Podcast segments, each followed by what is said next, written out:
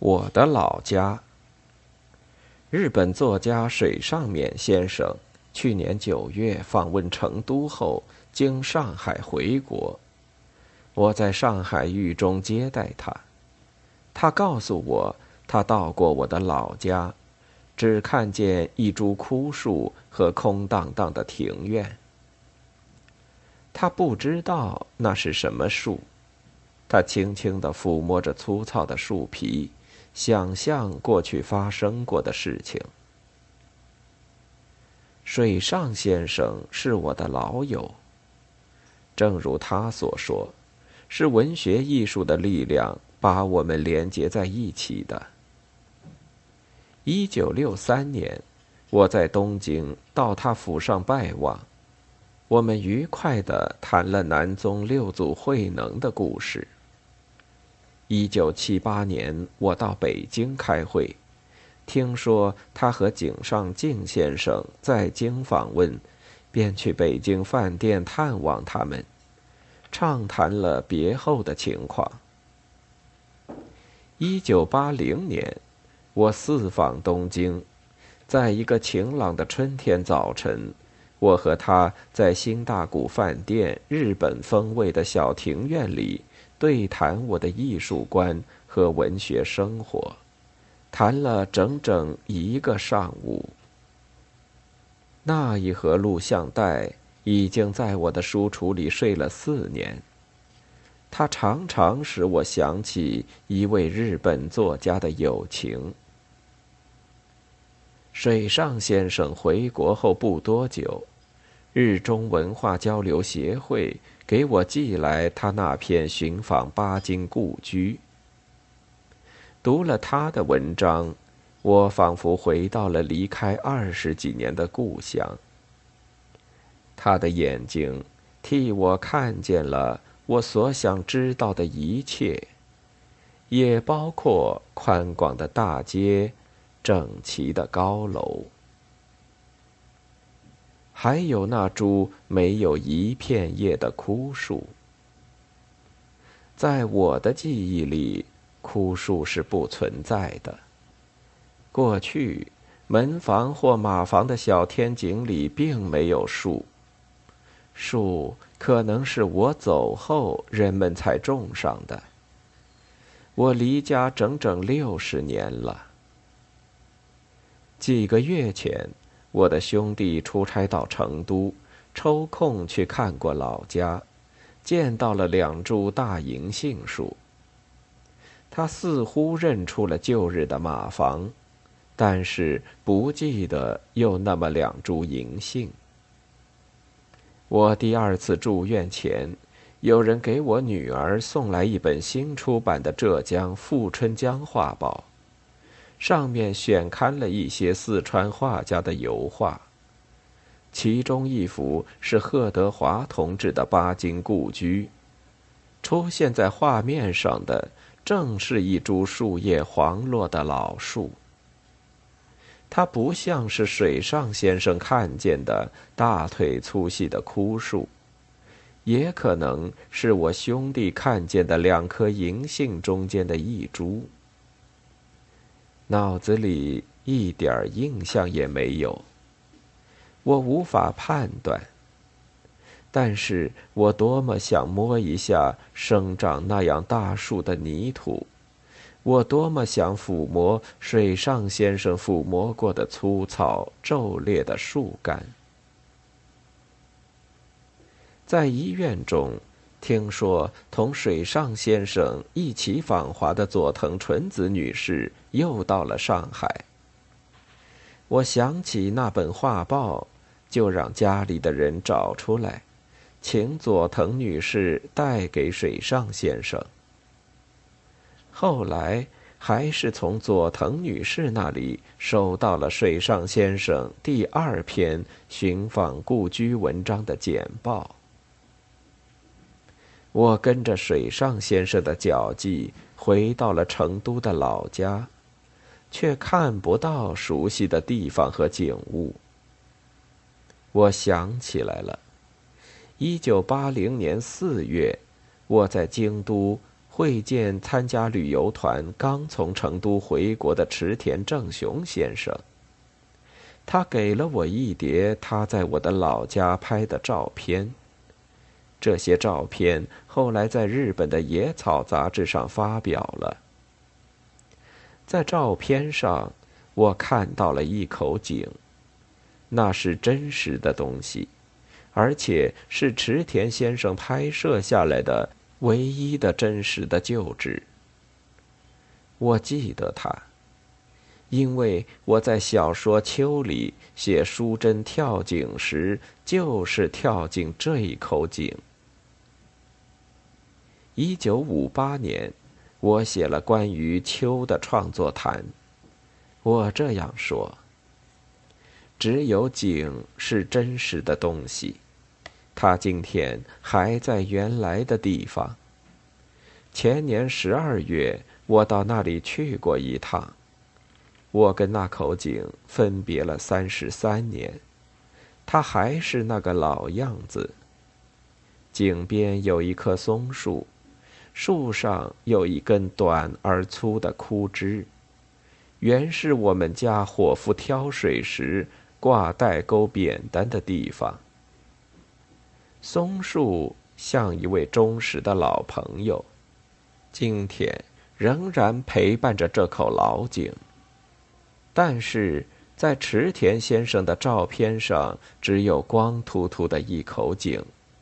松树也不知在什么时候给砍掉了。水上先生没有看到井，不知是人们忘了引他去看，还是井已经填掉了。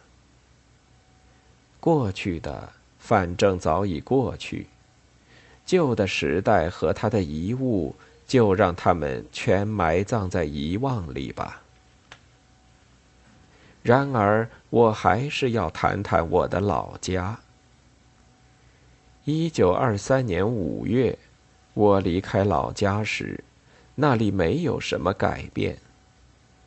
门前台阶下一对大石缸，门口一条包铁皮的木门槛，两头各有一只石狮子，屋檐下一对红纸大灯笼。门墙上一幅红底黑字的木对联：“国恩家庆，人寿年丰。”我把这一切都写在小说《家》里面。《激流三部曲》中的高公馆，就是照我的老家描绘的，连大门上。两位手执大刀、顶天立地的彩色门神，也是我们家原有的。大约在一九二四年，我在南京的时候，成都城里修马路，我们家的大门应当朝里退进去若干。门面翻修的结果，石缸、石狮子、木对联等等都没了。关于新的门面，我只看到一张不太清楚的照片。听说大门两旁还有商店，照片上却看不出来。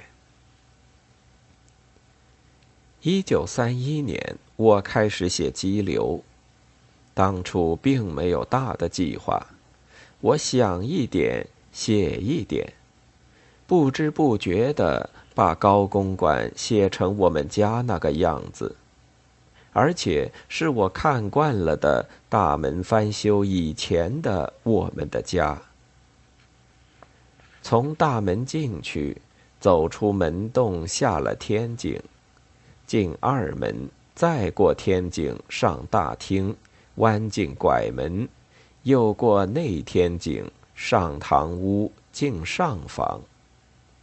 顺着左边厢房走进过道，经过绝新的房门口，转进里面，一边是花园，一边是仆婢室和厨房，然后是克明的住房。顺着三房住房的窗下，先进一道小门，便是柜堂，竹林就在柜堂后面。这一切全是如实的描写。在小说里，只有花园是出自我的编造和想象。我当时用我们那个老公馆做背景，并非有意替他宣传，只是因为自己没有精密计划。要是脑子里不留个模型，说不定写到后面就忘记前面，搞得前后矛盾。读者也莫名其妙。关于我们老家的花园，只有决心窗外那一段外门的景物是真实的。从决心写字台前望窗外，就看得见那口井和井旁的松树。我们的花园并不大，其余的大部分。也就是从内门进去的那一部分，我也写在另一部小说《气源》里了。所以，我对最近访问过成都的日本朋友通口敬先生说：“您不用在成都寻访我的故居，您把激流里的住房同气源里的花园拼在一起，那就是我的老家。”我离家以后过了十八年，第一次回到成都。一个傍晚，我走到那条熟悉的街，去找寻我幼年时期的脚迹。旧时的伴侣不知道全消失在什么地方。巍峨的门墙无情地立在我的面前，守门的卫兵用怀疑的眼光打量我。大门开了，白色照壁上现出一个圆形图案，图案中嵌着四个酱色篆文大字“长宜子孙”。这照壁还是十八年前的东西，我无法再看到别的什么了。据说这里是当时的保安处长刘兆黎的住宅，门墙上。有两个大字“离阁”。我几次走过离阁门前，想起从前的事情，后来写了一篇散文《艾尔克的灯光》，那是一九四一年年初的事。一九四二年，我回成都治牙住了三个月的光景，不曾到过正通顺街。我想，以后不会再到那里去了。解放后，一九五六年十二月，我第三次回成都，听说我的老家正空着，没有人住。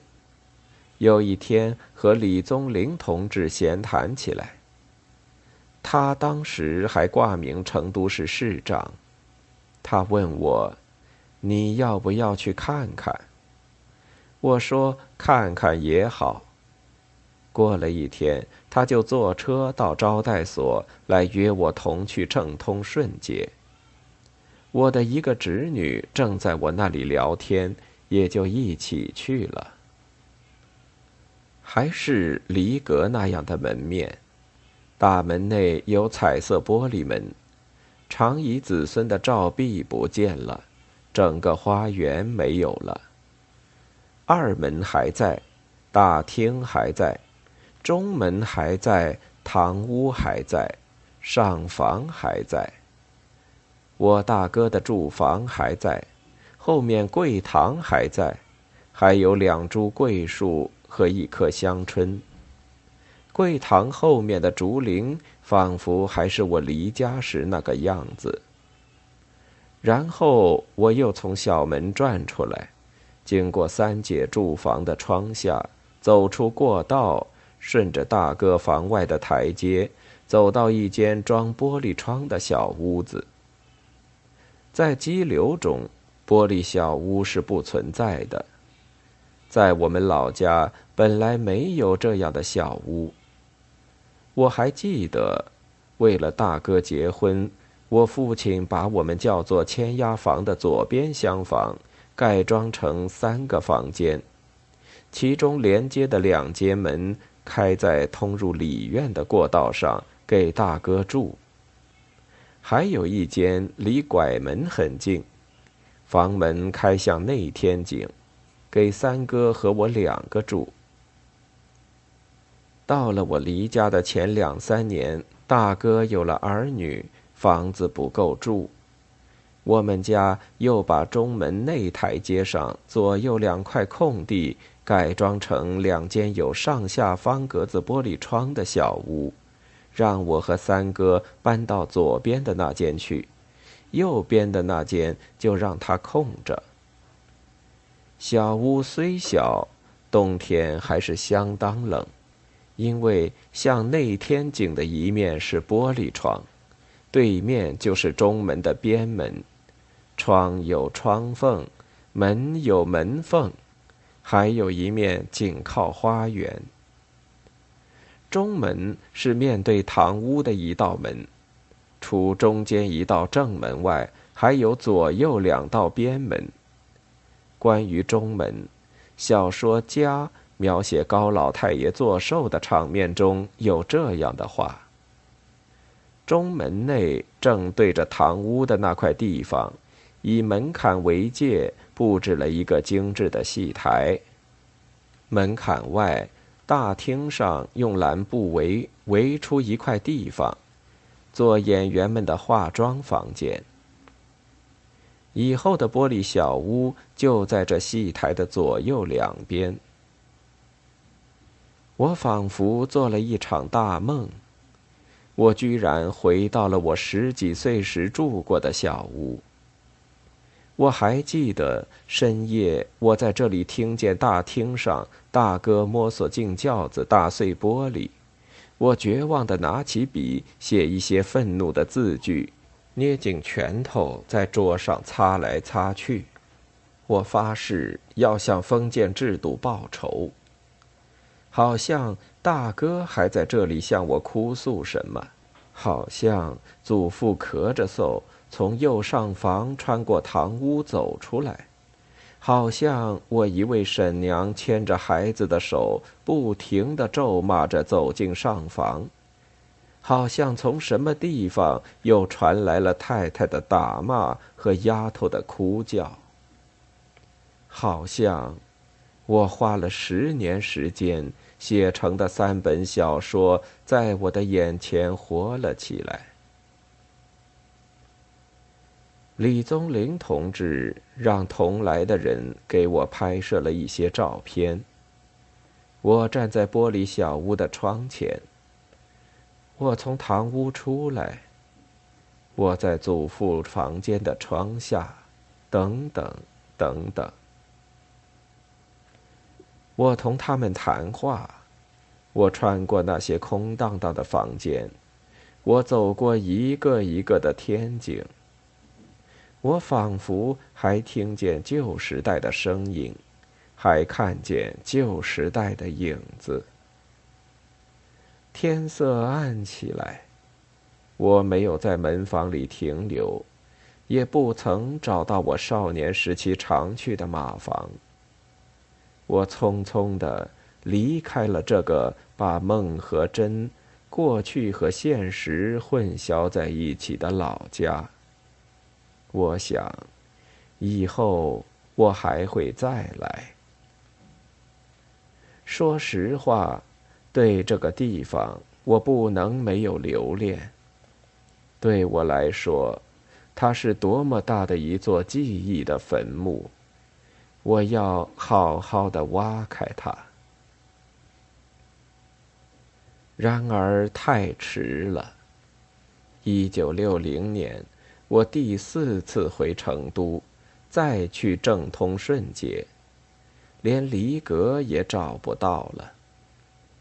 这一次我住的时间长一些，早晨经常散步到那条街，在一个部队文工团的宿舍门前徘徊。